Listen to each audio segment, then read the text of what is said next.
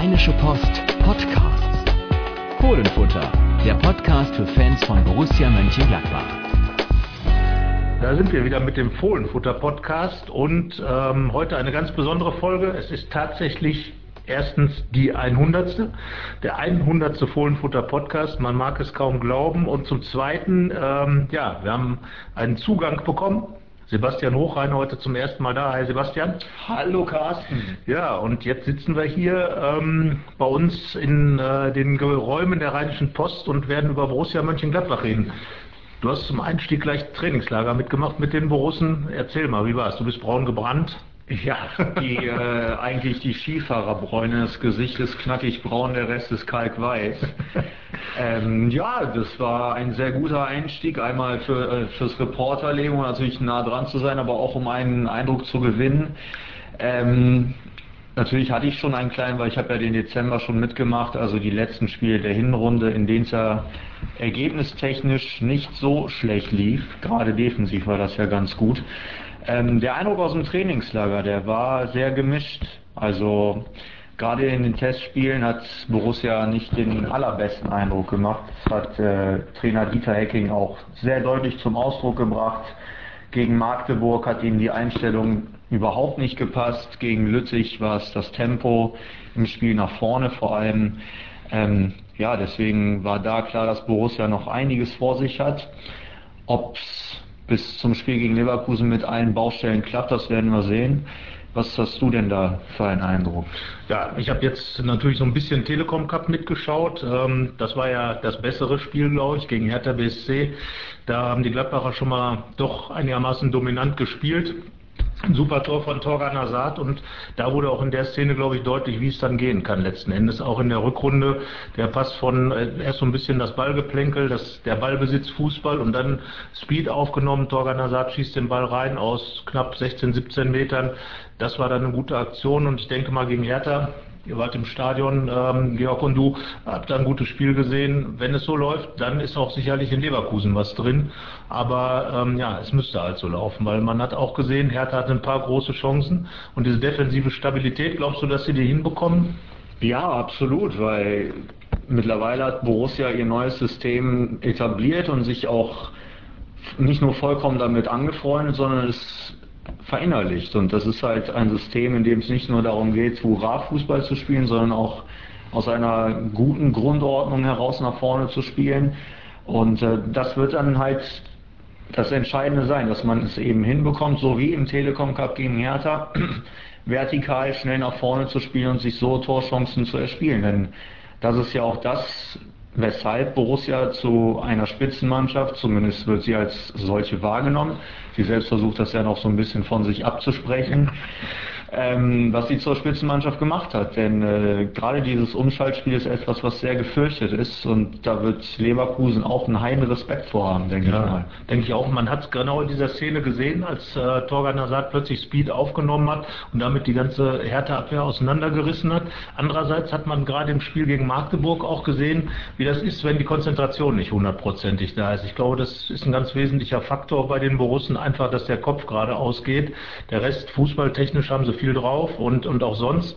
Das System ist drin, aber ich glaube, wenn die Konzentration nicht richtig da ist und da war in diesen Spielen, das später auch gegen Lüttich, glaube ich, da fehlte so ein bisschen was. Wie war so der Eindruck vor Ort? Das war ja genau das Ding und ich glaube, Hacking achtet darauf seit dem ersten Tag, als am 2. Januar die Vorbereitung losging, dass alle Sinne geschärft sind. Er hat immer wieder betont, dass die Hinrunde außergewöhnlich erfolgreich war, aber dass keiner sich darauf ausruhen darf, dass in jedem oder dass in keinem Spiel in der Bundesliga einem etwas geschenkt wird und man jedes Spiel äh, so angehen müsste oder mit, mit der nötigen Konzentration angehen muss und absolut keine Einstellungsschwächen äh, gebracht werden dürfen. Und deswegen, ähm, also ich bin gespannt, ob das wirklich so hinhaut, weil das ist einfach menschlich, wenn man äh, so eine erfolgreiche Hinrunde gespielt hat, dass man dann auch ein gewisses Selbstverständnis hat. Ja, also entscheidend wird für mich sein, ob dieses Selbstverständnis dann wieder in Selbstvertrauen umgewandelt wird, weil ich glaube, das ist so bei diesem Spielsystem, bei diesem 4-3-3 mit doch einer sehr offensiven Ausrichtung, glaube ich, das Entscheidende, dass man da mit dem gewissen Selbstvertrauen dran geht, wozu dann aber auch gehört der Respekt gegenüber dem Gegner und dem eigenen Spiel, dass man eben nicht, äh, sagen wir mal, blind nach vorne rennt, das ist dann äh, schwierig oder dass man zu viele Lücken lässt. Das wurde in der Bundesliga ja nun auch bestraft. Wir haben das Spiel Leverkusen im Pokal gesehen. Da waren kleine Probleme drin und gleich gab es ein 0 zu 5. Also da ist das Ausrufezeichen ja nun schon sehr, sehr groß. Und ich denke einfach mal, wenn man so zurückschaut auf die, auf die Vorbereitung, diese kleinen Alarmsignale, die da gesetzt worden sind, das ist vielleicht gar nicht so unwichtig, dass man einfach als Mannschaft äh, das ein oder andere sich nochmal reflektiert. Ähm, wir haben ja auch mit Matthias Ginter jetzt gesprochen und da war mein Eindruck schon, dass, äh, dass da alle sehr fokussiert sind und dass er auch ganz klar angesprochen hat, dass in der Kabine eine Stimmung ist, die dann auch entsprechend angespannt und gespannt ist, oder? Das ist ja auch so gerade in den Momenten, in denen es noch nicht um Punkte geht, so wie halt in Testspielen gegen Magdeburg, da kann man sich noch sowas erlauben, weil es gibt keine direkten Konsequenzen. Das heißt, in dem Moment passiert etwas Negatives und man bekommt das Verständnis, hoppla, es geht nicht alles von alleine. Deswegen sind die Sinne geschärft. Es ist eigentlich das passiert, was vielleicht für eine Mannschaft am besten ist in so einer Vorbereitung. Man hat äh, Höhen und Tiefen erlebt und ähm, sollte jetzt eigentlich dann in der Verfassung zumindest mental sein, um genau zu wissen, worauf es ankommen wird. Ja, wie, hat, wie war dein genereller Eindruck im Trainingslager? Du warst, wie gesagt, in Jerez vor Ort. Ähm, wie war so die Stimmung um die Mannschaft herum? Die Stimmung ist ähm, sehr gut. Also ich habe auch mit ein paar Fans mich unterhalten und bin da auch sehr überrascht worden, wie realistisch man da äh, an die ganze Sache herangeht. Also zum Beispiel haben Leute gesagt, wir sind noch immer der in Anführungsstrichen kleine Verein, der eine hervorragende Hinrunde gespielt hat und man ist dafür sehr, sehr dankbar. Und man würde eine Teilnahme an der Europa League direkt unterschreiben, wo man sich vielleicht denkt, als Außenstehender, die haben eine echt gute Hinrunde gespielt. Die haben jetzt diese Ausgangssituation mit viel Vorsprung vor Mannschaften, die man normalerweise in der Champions League sehen würde. Warum dann nicht auch Champions League? Und da ist halt ein hoher Realismus und ich glaube auch, dass ähm, die Mannschaft selbst das genauso auffühlt und dass das sehr gesund ist, um Großes zu erreichen. Ich meine, du bist jetzt schon einige, viele Jahre dabei. Ähm, Du weißt besser als ich, wie hier Anspruch und Wirklichkeit zusammenpassen und wie das jetzt ist. Ja, ich meine, es ist natürlich so, dass es nach wie vor für die Gladbach-Fans was Besonderes ist, oben dabei zu sein. Wenn man mal zehn Jahre zurückblickt, Toni Janschke hat letztes, zuletzt ja sein Zehnjähriges gefeiert. Als er reinkam, da war man mal wieder Tabellenletzter, also als er in die Bundesliga reinkam. Es ging immer gegen den Abstieg und, und seit 2011 hat sich die Welt halt komplett verändert. Ähm, mit der Zeit mit Lucien Favre, alles ging sehr schnell. Äh, jetzt ist das Hotel noch fertig geworden im Borussia Park. Das heißt also, dieses ganze Gebilde Borussia Mönchengladbach ist extrem explodiert in den letzten Jahren. Und wenn man mal so bei anderen Bundesligisten guckt, du warst ja nun lange auch auf Schalke unterwegs, da ist schon eine Menge aufgeholt worden, was, was in Gladbach jetzt entstanden ist und man hat den Anschluss geschafft. Aber dass man daraus jetzt ableitet, sportlichen Erfolg zu haben, wir haben auch mit Dieter Hecking noch mal drüber gesprochen, das ist natürlich schwierig jetzt vorauszusetzen, dass die Champions League klappt, aber die Voraussetzungen, es zu schaffen, sind natürlich sehr, sehr gut, wenn man sich einfach mal die Punkte anguckt. 33 plus, ich sag mal so um die knapp über 50 reicht ja oft für Europa wenn man jetzt mal einfach so die Statistiken wälzt. Also ich bin mal gespannt, aber daraus abzuleiten, dass man jetzt Vierter wird, Dritter wird oder sogar Zweiter wird, das ist natürlich schwierig. Und das muss, glaube ich, auch jeder in Gladbach verstehen, dass diese Mannschaft natürlich immer noch breit aufgestellt ist natürlich, aber immer noch natürlich ihre Problemzonen hat. Und ähm, da der ein oder andere, die jungen Spieler zum Beispiel, du hast ja mal alle durchbewertet, alle Spieler, und da hat der ein oder andere ja auch nicht so gut abgeschnitten. Nehmen wir Michael Cousins, der eine überragende vorletzte Saison in der ersten Bundesliga-Saison gespielt hat und jetzt doch ziemlich hinterher. Wie war er so ein Trainingslager? War er da ja, auf dem Weg zurück? Nein, also im Trainingslager muss man schon sagen, war er einer der Enttäuschungen. Ähm, Im Telekom Cup sah das schon wieder ganz anders aus, sah da ähm, eigentlich eine gute Leistung gezeigt, was uns auf der Tribüne ein bisschen überrascht hat, aber da sieht man ja, dass, und das weiß man ja auch, dass gerade er halt ein Riesentalent ist und er hat es ja, wie du schon sagst, in der Bundesliga auch gezeigt. Vielleicht wird seine Zeit noch kommen, aber man merkt bei ihm, vielleicht ist der Anspruch ein bisschen höher als das, was gerade seine Realität ist. Und da muss äh, er wieder auf den Boden der Tatsachen kommen und dann kann er seine Leistungen wieder bringen. Weil grundsätzlich ist halt Realismus, glaube ich, äh, ein sehr wichtiger Bestandteil, um Erfolg zu haben. Denn du hast Schalke angesprochen, da wird immer über Champions League gesprochen. Selbst jetzt, wo sie keine gute Hinrunde gespielt haben, gucken sie noch immer, ob sie irgendwie Europa schaffen können.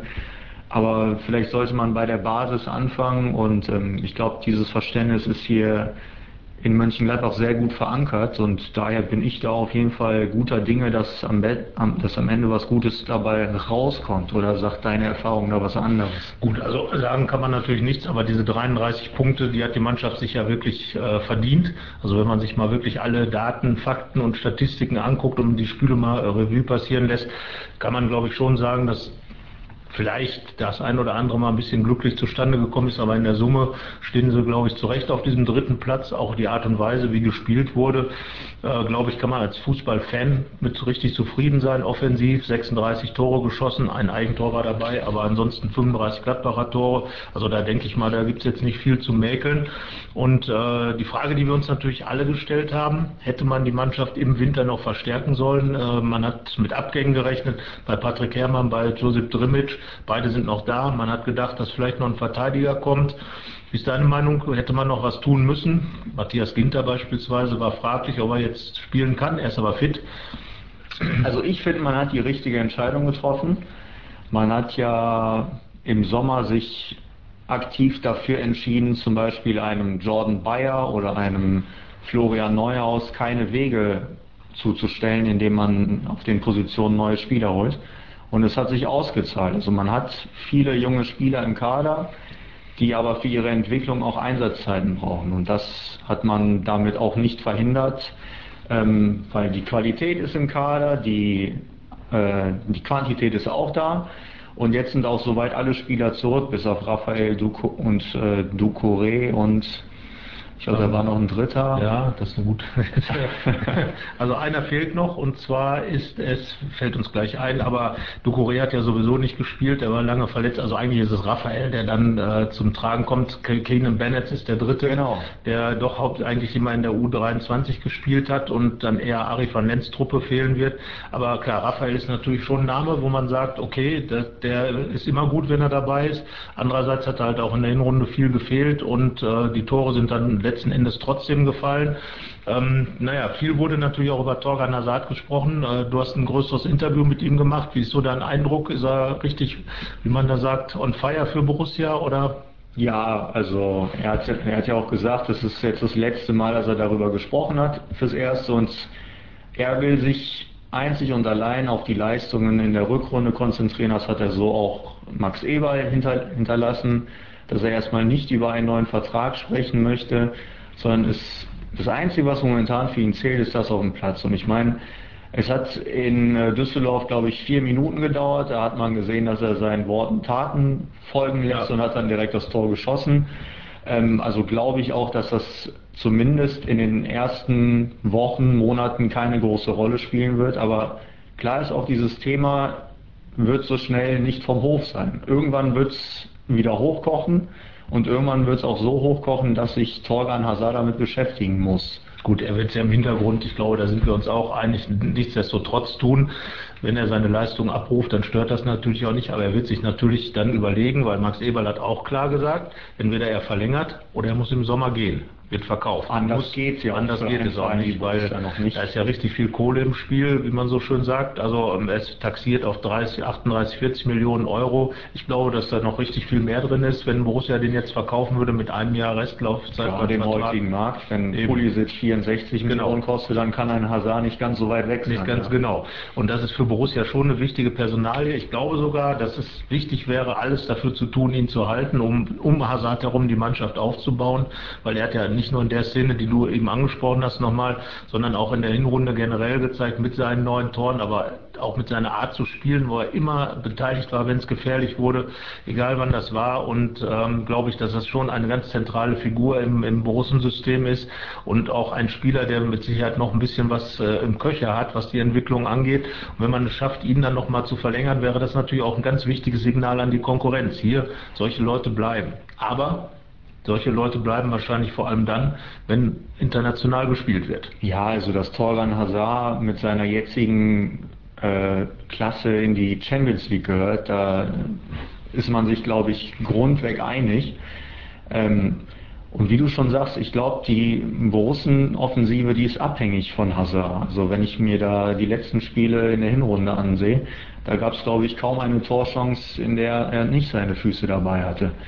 Und ähm, du sprachst auch gerade von einem Signal, wenn so ein Spieler gehalten werden kann, das betrifft dann auch Neuzugänge oder andere Spieler im Kader. Also wenn ein Torgan Hazard bleibt, dann werden sich Spieler wie Matthias Ginter, wie Nico Elvedi, wie Dennis Zakaria und ich weiß nicht, was wäre noch, werden dann natürlich auch wissen, dass Gladbach ein Verein ist, der seine besten Spieler nicht sofort abgeben muss, sondern der auch auf Dauer was aufbauen kann. Ja. Und das kann nur helfen. Ja, und, und ich glaube, dass Torgan Hazard sogar jemand ist, der gar nicht so ganz große Flausen im Kopf hat, sondern jemand ist, der realistisch mit seiner Karriere auch umgeht.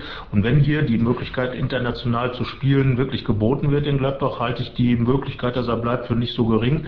Und ähm, ähnlich sind ja auch andere Spieler gestrickt. Wir haben auch mit Matthias Ginter gesprochen, der auch natürlich hohe Ansprüche an seine Karriere hat und natürlich auch weiß, dass, dass es wichtig ist, international zu spielen, um Nationalmannschaft, in der Nationalmannschaft wirklich eine Rolle zu spielen, aber der auch weiß, wenn ich einen Verein und einen Trainer habe, der auf mich setzt, kann das genauso wertvoll sein. Und das wird auch etwas sein, was Torgan Azad weiß. Deswegen ist es für Gladbach natürlich wichtig, international zu spielen, aber kein, äh, es würde jetzt auch nicht alles wahrscheinlich äh, vor die Wand fahren, wenn, wenn es nicht klappen würde. Also von daher ähm, geht es wirklich darum, vom ersten Spiel an, glaube ich, konzentriert zur Sache zu gehen. Und diese Spieler haben ihre Ansprüche und wenn sie die umsetzen, dann wird das auch was werden mit, mit einer wirklich guten Platzierung. Wie viele Punkte fehlen noch? Wie gesagt, wir haben ja schon mal so ein bisschen gerechnet, knapp über 50 haben wir gesagt. Das werden dann ja nur noch, in Anführungsstrichen, nur noch 16, 17 Punkte. Ja, also erstmal glaube ich, dass äh, bei Hazard geht es nicht um europäisch, sondern da muss es die Champions League sein. Ich glaube ja. nicht, dass er in der Europa League bleiben wird. Ähm, für die Champions League hat man ja früher gesagt, so ein Zweierschnitt. Jetzt kann man ein bisschen drunter sein, wahrscheinlich so 60 Punkte mhm. ungefähr braucht man. Vielleicht reicht auch ein bisschen weniger, muss man mal schauen. Ähm, da ist ja das Spannende in der Rückrunde ist ja, dass du die ganzen Brocken hast ja alle zu Hause. Ja. Und äh, da hat die Borussia jetzt gezeigt, dass sie da eine Macht ist. Diesen Status will sie jetzt natürlich aufrechterhalten. Und äh, dann ist das auch durchaus möglich, zumal andere Konkurrenten wie Hoffenheim, wie Leverkusen, die jetzt erster Gegner sind, ähm, die sind schon auf ein bisschen Distanz. Ja. Also die, die Chance ist ganz, ganz groß. Und dann ist halt auch die Chance ganz groß, dass man seine Topspieler hält. Ja, und äh, die große Chance, wie gesagt, gerade auf der Heimstärke der Hinrunde basierend, denke ich auch. Ich glaube, neun Heimspiele gibt es jetzt noch. Das heißt also, wenn man die Serie der Hinrunde vorsetzt, hätte man die 27 Punkte. Die ist noch. Die kann man aber, glaube ich, bei, bei, Gegnern wie Bayern, Dortmund und wer dann noch alles kommt, ist es schwer, das vorauszusagen. Äh, Dieter Hecking wird wahrscheinlich spätestens jetzt Stehhaare bekommen. also wir bleiben, auch wir bleiben realistisch. Also ich glaube, dass man jedes Heimspiel in einer Saison gewinnt, das wäre schon äh, extrem außergewöhnlich.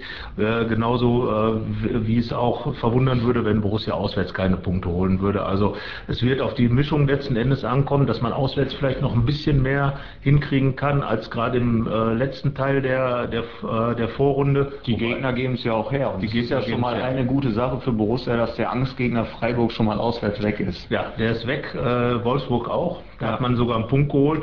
Jetzt geht es nach Leverkusen. Ähm, da bin ich sehr gespannt, weil äh, Leverkusen fängt ja quasi neu an. Die Saison hat einen neuen Trainer, Peter Bosch.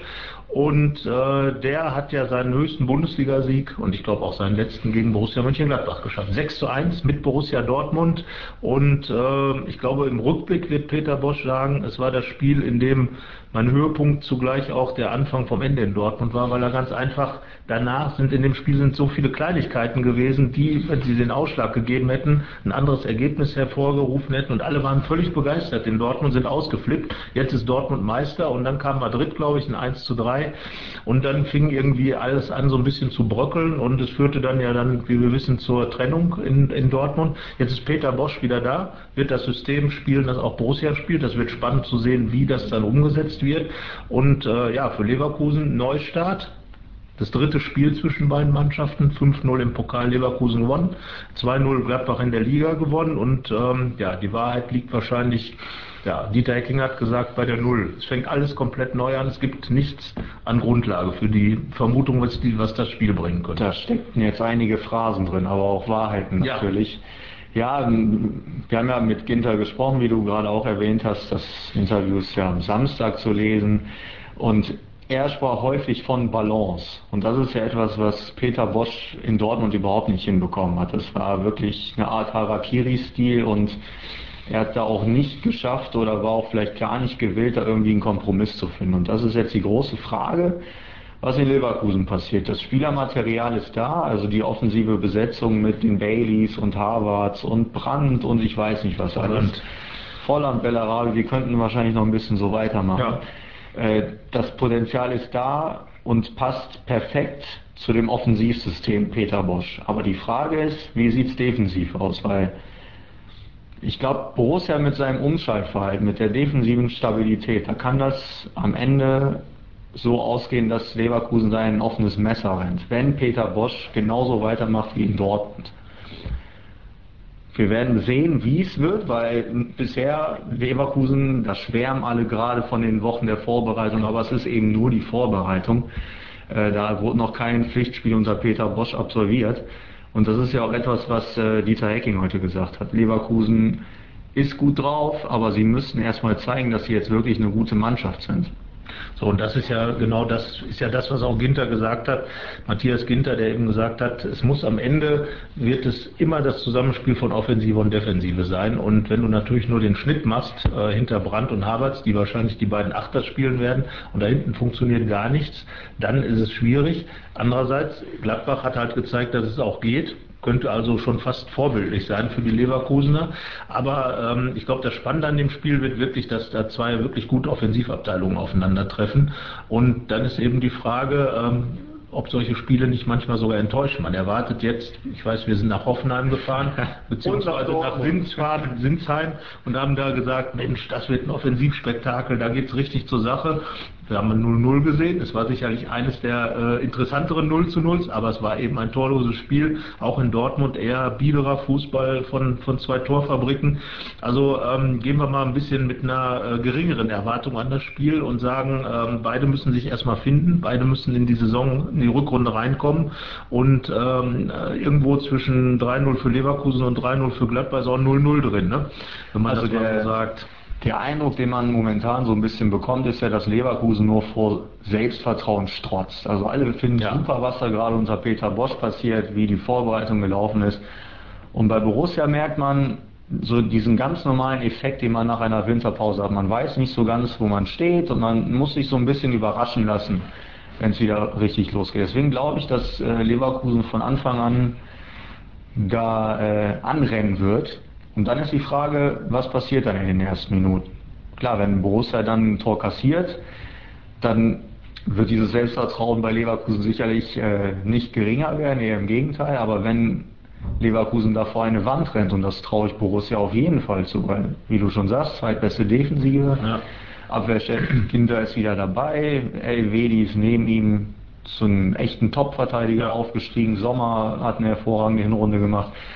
Also an dieser Defensive musst du erstmal vorbeikommen und dann kann es wirklich sein, dass Borussia da, äh, oder vielmehr, dass Leverkusen dann der richtige Gegner für Borussia ist. So. Ja, wenn dann beispielsweise Gladbach ein frühes Tor schießt und Leverkusen dann tatsächlich unter Druck gerät, klar, dann kann man sich viel vorstellen. Entscheidend äh, ist, glaube ich, die Frage auch, ähm, was dieses Spiel am Ende aussagen wird. Ist die Frage, wenn Gladbach verliert, was ja durchaus passieren kann in Leverkusen, oder gewinnt, bedeutet das weder, dass das gleich vorbei ist mit allen Europaträumen und genauso wenig bedeutet das, das hat Dieter Hecking ja heute auch nochmal rausgestellt, dass äh, sofort alles irgendwie klar ist, man, dass man mindestens Zweiter wird. Also von daher darf man das natürlich auch nicht überbewerten, aber nichtsdestotrotz ist, glaube ich, gerade so ein Spiel wie Leverkusen besonderes Prestige, ähm, rheinisches Duell, was weiß ich nicht alles, trotzdem so ein bisschen wegweisend, ähm, weil es ja auch ein bisschen einsortiert. Dann heißt es wieder, wer ist die Macht am Rhein? Es sind viele Kleinigkeiten, die da zusammenkommen und ich glaube, so ein bisschen psychologisch wertvoll ist so ein Spiel auch immer wieder, weil, weil es einfach diese, diese Wirkung im Nachhinein dann noch hat. Es ist einfach nicht ein Spiel, ich, nichts gegen Augsburg, aber Augsburg ist weit weg und gleich ist Hannover oder sowas. Leverkusen ist nah dran, äh, man kennt sich gut, äh, man hat die, dann doch dieses Pokalspiel gehabt, man hat sich sehr oft getroffen im letzten Jahr und, in den letzten anderthalb Jahren und ähm, ja, ich bin mal sehr gespannt, welche Effekte das Spiel dann auch haben wird. Tabellarisch ist es aber insofern natürlich sehr wichtig, weil wenn man da jetzt punktet oder sogar gewinnt, dann bleibt Leverkusen auf Distanz oder ist sogar noch mehr auf Distanz. Und das ist äh, vielleicht mit Hoffenheim die Mannschaft, die man vielleicht am meisten auf den Zettel haben muss, von denen, die etwas abgeschlagen sind, weil beide spielen, doch Leverkusen spielen noch europäisch, Hoffenheim nicht mehr. Ähm, aber das sind schon die beiden Mannschaften, die vielleicht in der Hinrunde nicht so gepunktet hat, wie man es im Vorfeld erwartet hat.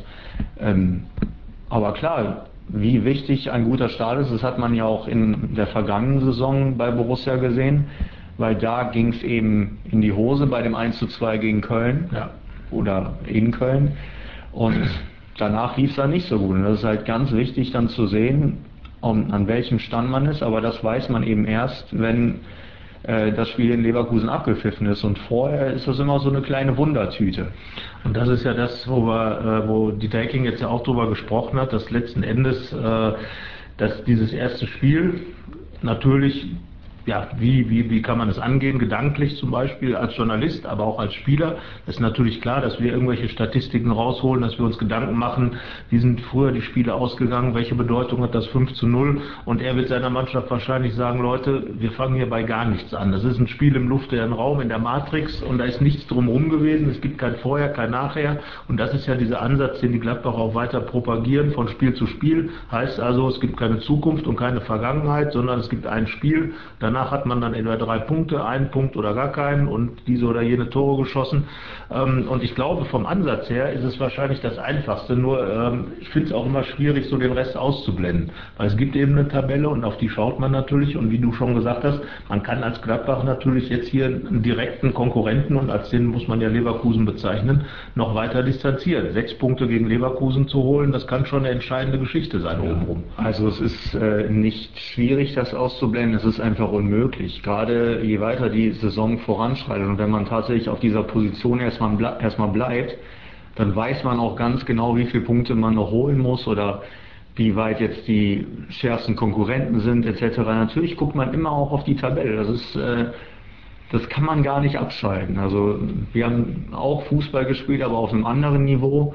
Äh, trotzdem guckt man da genauso auf die Tabelle und weiß äh, genau, wie man steht. Und dieses von Spiel zu Spiel gucken ist eine Floskel, ist auch, glaube ich, gelebt bei Borussia, aber zu 100 Prozent ist das nicht möglich. Nein, das glaube ich auch nicht, weil ähm, also erstens gibt es ja kaum eine Möglichkeit der Tabelle auszuweichen.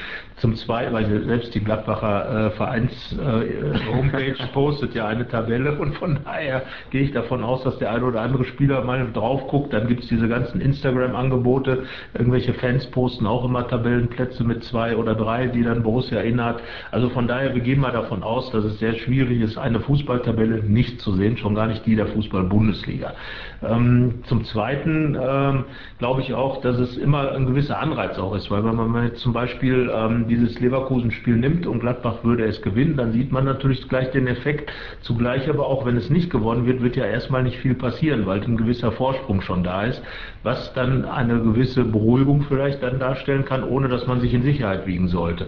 Also, ähm, dass natürlich dann im Heimspiel ein anderer Druck entsteht, äh, wenn man verliert, ist auch klar, aber die Gladbach haben sich wirklich eine Position erarbeitet, die von daher luxuriös ist, dass man schon ein gewisses Polster nach unten hat. Und äh, gerade zu diesem ominösen siebten Platz, der dann möglicherweise nicht mehr für Europa reicht oder wo man dann irgendwelche wilden Touren machen muss, was für Groundhopper-Fans natürlich klasse ist, aber für äh, die Spieler eher, sagen wir mal, schwierig.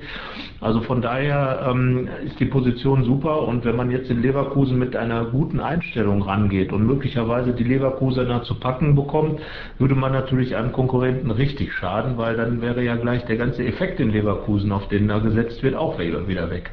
Genau, weil dann ist man da wirklich auf dem Boden der Tatsachen wieder angekommen und weiß, dass es vielleicht doch nicht so gut ist, wie man es sich ausgemalt hat, weil es war eben nur eine Vorbereitung, wie ich und, ja gerade schon genau, gesagt niederländische äh, äh, Vereine, in denen gegen Zwolle, glaube ich, unter anderem, wo dann auch hoch und deutlich gewonnen wurde oder viele Tore geschossen wurden.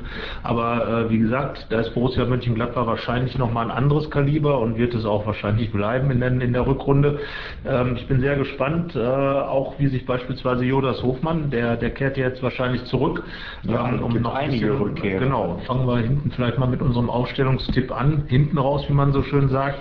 Ähm, also wir sind uns einig, dass trotz der guten Leistung von Tobi Sippel beim, beim Telekom Cup äh, Jan Sommer am Samstag im Tor stehen wird. Da gibt es ja nie Diskussion drüber. Ja. Also das ist schon klar und ähnlich ist es, glaube ich, auch in der Innenverteidigung. Da ist es ähnlich, dass auch Toni Janschke, finde ich, einen sehr guten Eindruck in der Vorbereitung hinterlassen hat. Aber da sind eben zwei Kollegen mit äh, Matthias Gintau und Nico Elvedi, die in der Innenrunde gezeigt haben, dass es einfach nochmal eine andere Klasse ist. Und das ist zwei Top-Verteidiger sind, an denen Janschke im Normalfall nicht vorbeikommt. Ja, es ist gut zu wissen, Backups zu haben wie Sippel Genau. und Janschke. Das hat, glaube ich, dann letzten Endes der Telekom Cup auch gezeigt. Und das war die wahrscheinlich für Dieter Hecking auch äh, gute Erkenntnis.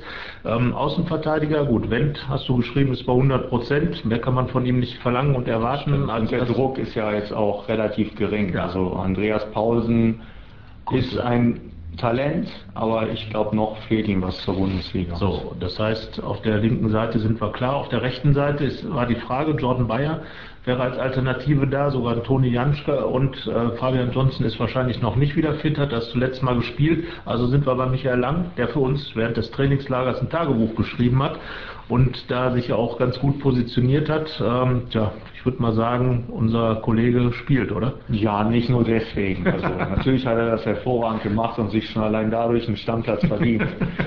ähm, aber Jordan Bayer ist da eine Aushilfe, klar, aber er ist Innenverteidiger und hat da seine Stärken und hat auch äh, in der Hinrunde, da hat er insgesamt gute Spiele gemacht, aber hat auch so ein paar Böcke drin, zum Beispiel in Dortmund. Ja.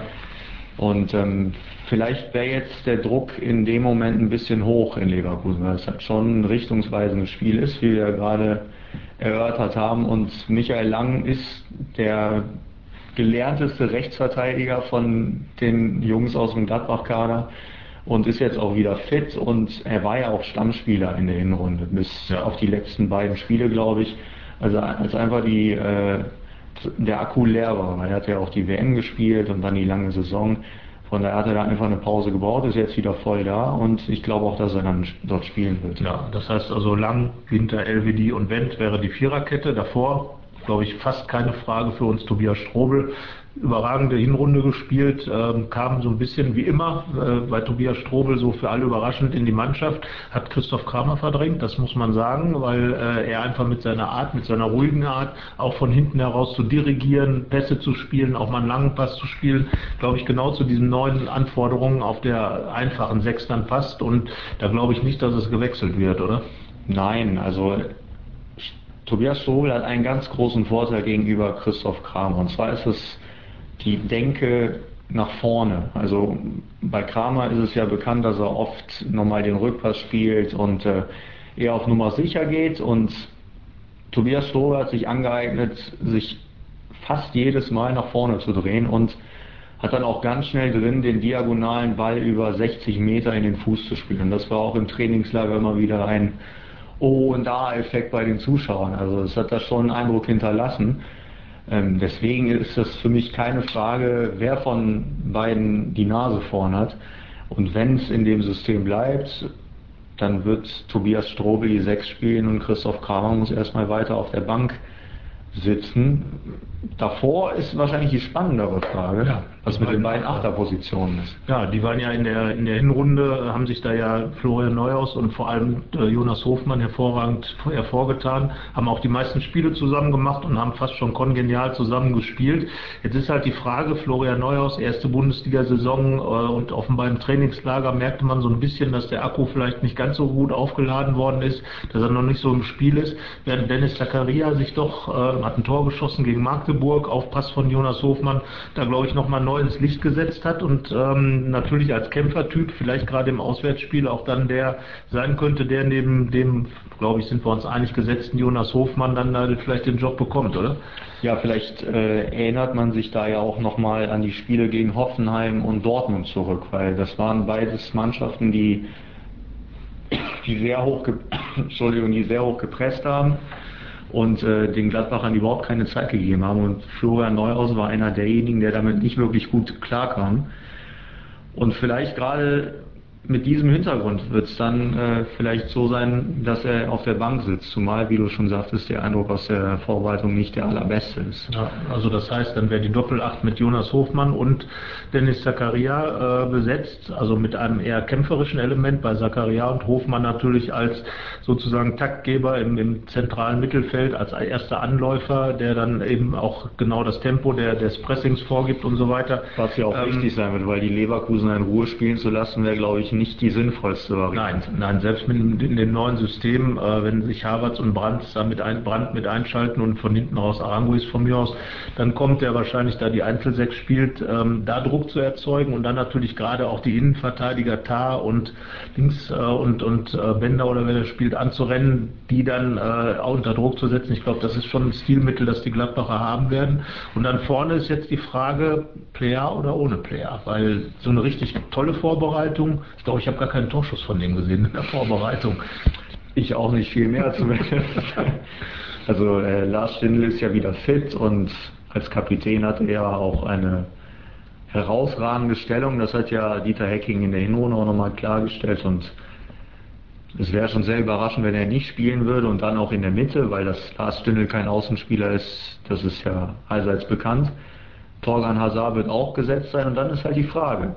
Plea, wie gesagt, der Eindruck ist nicht besonders gut. Gut war er hingegen bei Patrick Herrmann. Ivo Traoré hat auch im Wintercup eine gute Leistung gezeigt. Jetzt ist die Frage, was zählt? Die Leistung der Vorbereitung oder die Leistung der Hinrunde? Ja, also ich glaube, dass Dieter Hecking äh, tatsächlich auf aktuelle Tendenzen reagieren wird in seiner Aufstellung und somit dann auch in Nuancen immer wieder die Mannschaft verändern wird. Das war schon in der Hinrunde so, dass äh, kleinere Formschwankungen eigentlich gleich zur Folge hatten, dass, dass äh, Umstellungen stattgefunden haben, was ich auch richtig finde, weil man dann den Moment ja sozusagen mitnimmt und gerade so die Außenposition, Außenstürmerposition, klar, kann man sich Patrick Herrmann vorstellen, der gegen Leverkusen schon sechs Tore geschossen hat in seiner Karriere in elf Spielen. Und auch jemand ist, der mit seiner Geschwindigkeit natürlich gerade vielleicht auch so eine hochstehende äh, Viererkette mal überlaufen kann mit den 60 Meter Bällen von Strobel in den Rücken der Abwehr wäre Hermann natürlich der, der in so einen Raum dann besetzen kann. Oder aber ein Ibo Traoré, der natürlich im 1 gegen 1 dann Lücken reißen kann und vielleicht auch ein Spieler wie ähm, äh, Stindl, der im Zentrum dann ist und dann vielleicht durch seinen durch seinen ja, Pinseln auf dem ganzen Feld den, den, den Verteidiger mal rausziehen kann, den Jonathan Tah oder sowas. Also das sind so die Ansätze, die man da mit Sicherheit wählen kann und ich, äh, ja, ich bin mal gespannt, weil ähm, der Alassane Player, ja, der hat ja so an seinen Anlaufschwierigkeiten, hat er auch in der, in der Hinrunde gesagt. Ja. Also er, äh, und da kann ja auch sein, dass er dann vielleicht nochmal ein Spielchen warten darf und dann im Heimspiel äh, gegen Augsburg dann seine Chance bekommt. Ähm, da sind wir uns dann nochmal uneinig und legen uns nicht fest, aber sagen wir mal, aus den Fünfen wird er sich drei rausnehmen. Die Wahrscheinlichkeit ist relativ ja, hoch. Ja. Weil viele andere gibt es ja auch nicht geworden. Denn äh, Michael Cousins konnte sich nicht empfehlen, das haben wir schon festgestellt. Also das ist eher ein Kandidat für die Bank.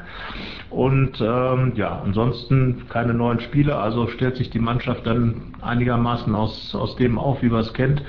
Und dann ja, wird vielleicht auch eine Bauchentscheidung sein. Am Ende wäre dann in, in, den Nuancen, ob dann Hermann oder vielleicht doch Player und Hazard dann auf der rechten Seite oder Hazard links und dann Hermann und, und oder Traoré darf man ein bisschen gespannt sein und das ist sicherlich auch der Überraschungseffekt, den Dieter Hecking dann bei Leverkusen hervorrufen wird, weil die werden sich auch ihre Gedanken machen hinten. Wendell ist ja auch ein sehr offensiver Spieler, muss man dann auch als Gladbach sicherlich eine Idee haben, wie man das nutzen kann.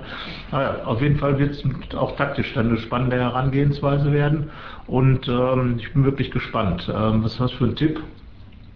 Also erstmal erwarte ich auch einen Überraschungseffekt, weil eigentlich war ja in dieser Woche nur eine geheime Trainingseinheit anberaumt und kurzfristig hat sich das auf zwei erhöht. Und dann weiß man ja eigentlich, irgendwas passiert. Ja. Ähm, nicht, dass er Dreierkette am Ende spielt, der Dieter Ecking. Ich schließe nichts aus. Es war jedenfalls kein Thema in den Spielen der Vorbereitung. Ja. Ähm, aber er hat auch ganz klar gesagt, dass das das Alternativsystem ist, dass man mit einer Dreierkette spielt. Und du hast ja schon gesagt, ne, da könnte man sich äh, äh den einen oder anderen auch als Teil der Dreierkette vorstellen dann hinten. Aber ähm, ich glaube es nicht wirklich, weil das... Mal schauen, also von der Formation her ist es ja deckungsgleich und Dieter Hecking müsste eigentlich wissen, wie man am besten gegen sein System spielen sollte. Das also, ist die Frage. Wie spielt er im Training gegen sein System? War ja zu viel Geheimtraining. 10 gegen 0 hat er gespielt. Das heißt also, es gab gar keinen Gegner. Das stimmt. Ähm, Aber daher zu meinem Tipp zurück. Äh, ich sage tatsächlich 2-0 Gladbach. 2-0 Gladbach. Also ähm, auf jeden Fall glaube ich, dass Leverkusens Offensive ein Tor produzieren wird. Und äh, ich würde mal jetzt auf ein 2 zu 2 tippen. Das äh, ist zwar nicht ganz so euphorisch, aber ich glaube, dass äh, Leverkusen natürlich eine gewisse Euphorie in das Spiel einbringen wird und vielleicht Gladbach am Ende ein bisschen überrumpelt, dass aber hinten raus die Gladbacher schon die Mannschaft sind, die ein bisschen mehr Stabilität hat und dann das ausgleichen kann. Ich erwarte allerdings von beiden, und das ist jetzt mal die Ansage für das Spiel, wirklich ein gutes Fußballspiel. Das wäre, glaube ich, das, äh, wir sind ja schon, wie gesagt, in Hoffenheim, was die Tore angeht, enttäuscht worden. In Dortmund ein bisschen über das spielerische Niveau hatten wir uns mehr erwartet. Und jetzt dürfen beide zum Auftakt, es beginnt ja wieder, äh, die Bundesliga-Rückrunde, dürfen sie mal richtig geilen Fußball spielen, oder? Ja, also auch wenn es, wenn es glaube ich sehr kalt werden wird, hoffe ich auf einen heißen Ball. Ja. Ähm, aber deswegen auch mein Tipp, ich glaube halt, äh, Peter Bosch spielt noch immer einen zu heißen Ball und bekommt deswegen die kalte Dusche. Ja, das sind natürlich hier mal ein paar Anfragen. Also wir haben noch kein Phrasenschwein eingeführt. Äh, wir werden natürlich glaube ich. jetzt ähm, gucken, was wir, was äh, der Podcast wird jetzt auch wieder regelmäßig kommen. Äh, das versprechen wir euch. Es gab jetzt doch eine etwas längere Pause, aber äh, das gab ja bei uns auch einige personelle Umstellungen, wie man gemerkt hat.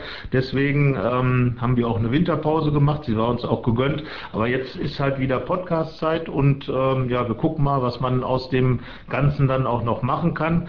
Wir wollten eigentlich kürzer werden, jetzt sind wir aber trotzdem wieder bei fast 45 Minuten, so schnell geht das. Die Pause war ja auch lang. Die Pause war lang, es gab viel zu erzählen, aber ähm, ja, ich denke mal, dass für das erste Mal haben wir das gut gemacht und wenn das Spiel der Borussen auch so gut läuft wie jetzt der Podcast, dann können wir zumindest ein bisschen was erwarten. Und ja, dann würde ich sagen, erstmal danke dir und wir sprechen dann nächste Woche über das Spiel in Leverkusen und schauen dann natürlich auch nach vorne auf das erste Heimspiel des Jahres auf den FC Augsburg. Und ähm, wir sind mal gespannt, wer von unseren Tipps dann tatsächlich richtig liegt und ähm, ob Dieter Hecking dann wirklich eine Überraschung aus dem Hut zaubert oder ob die Überraschung ist, dass er keine Überraschung hat. Wir lassen uns überraschen. Wir lassen uns überraschen. In diesem Sinne äh, sagen wir mal Tschüss. Einmal ich, Carsten Kellermann und Sebastian Hochreiner. Schönes Wochenende. Bis bald und viel Spaß beim Fußball gucken. Tschö. Genau, ciao. Mehr bei uns im Netz. Www.rp-online.de